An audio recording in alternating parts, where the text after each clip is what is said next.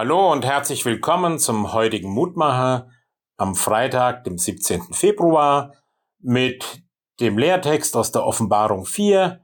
Herr unser Gott, du bist würdig zu nehmen Preis und Ehre und Kraft, denn du hast alle Dinge geschaffen. Vor vielen Jahren gab es mal das Ratespiel Dali Klick. Da wurde vor einem Bild ein kleiner Teil aufgedeckt, dann vielleicht noch einer, manchmal noch ein weiterer, bis ein Mitspieler plötzlich aus diesen wenigen Ausschnitten erkannte, was auf dem ganzen Bild dargestellt ist. Ich habe mich immer wieder gewundert, wie kann er, wie kann sie das nur erraten? Wir Menschen sehen ja auch immer nur die Bruchstücke unseres Lebens. Wenn wir Nachrichten im Fernsehen sehen oder in der Zeitung lesen, dann nehmen wir Ausschnitte wahr. Und wir fragen uns, wo soll das hinführen? Wir wissen es nicht. Oft geht es uns auch im eigenen Leben so angesichts des Verlustes eines Menschen oder wenn die Arbeitskraft nachlässt oder wir den Arbeitsplatz verlieren.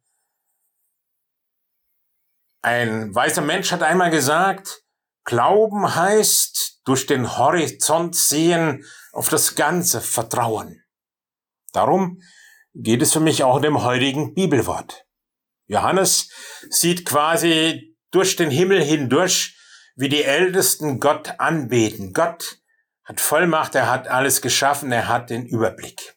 Das hat er auch über mein Leben und über ihr Leben. Er fügt die Bruchstücke unseres Lebens immer wieder zusammen in seinem guten Plan mit uns.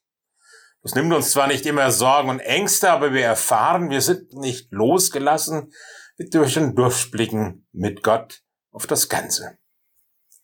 Einen Tag vor seinem Tod wurde der schon sehr schwache berühmte Theologe Karl Barth von seinem Freund Edward Turneisen angerufen. Und Karl Barth antwortete auf die Sorgen und Fragen, das waren wohl seine letzten Worte, lass nicht die Ohren hängen, der Herr regiert.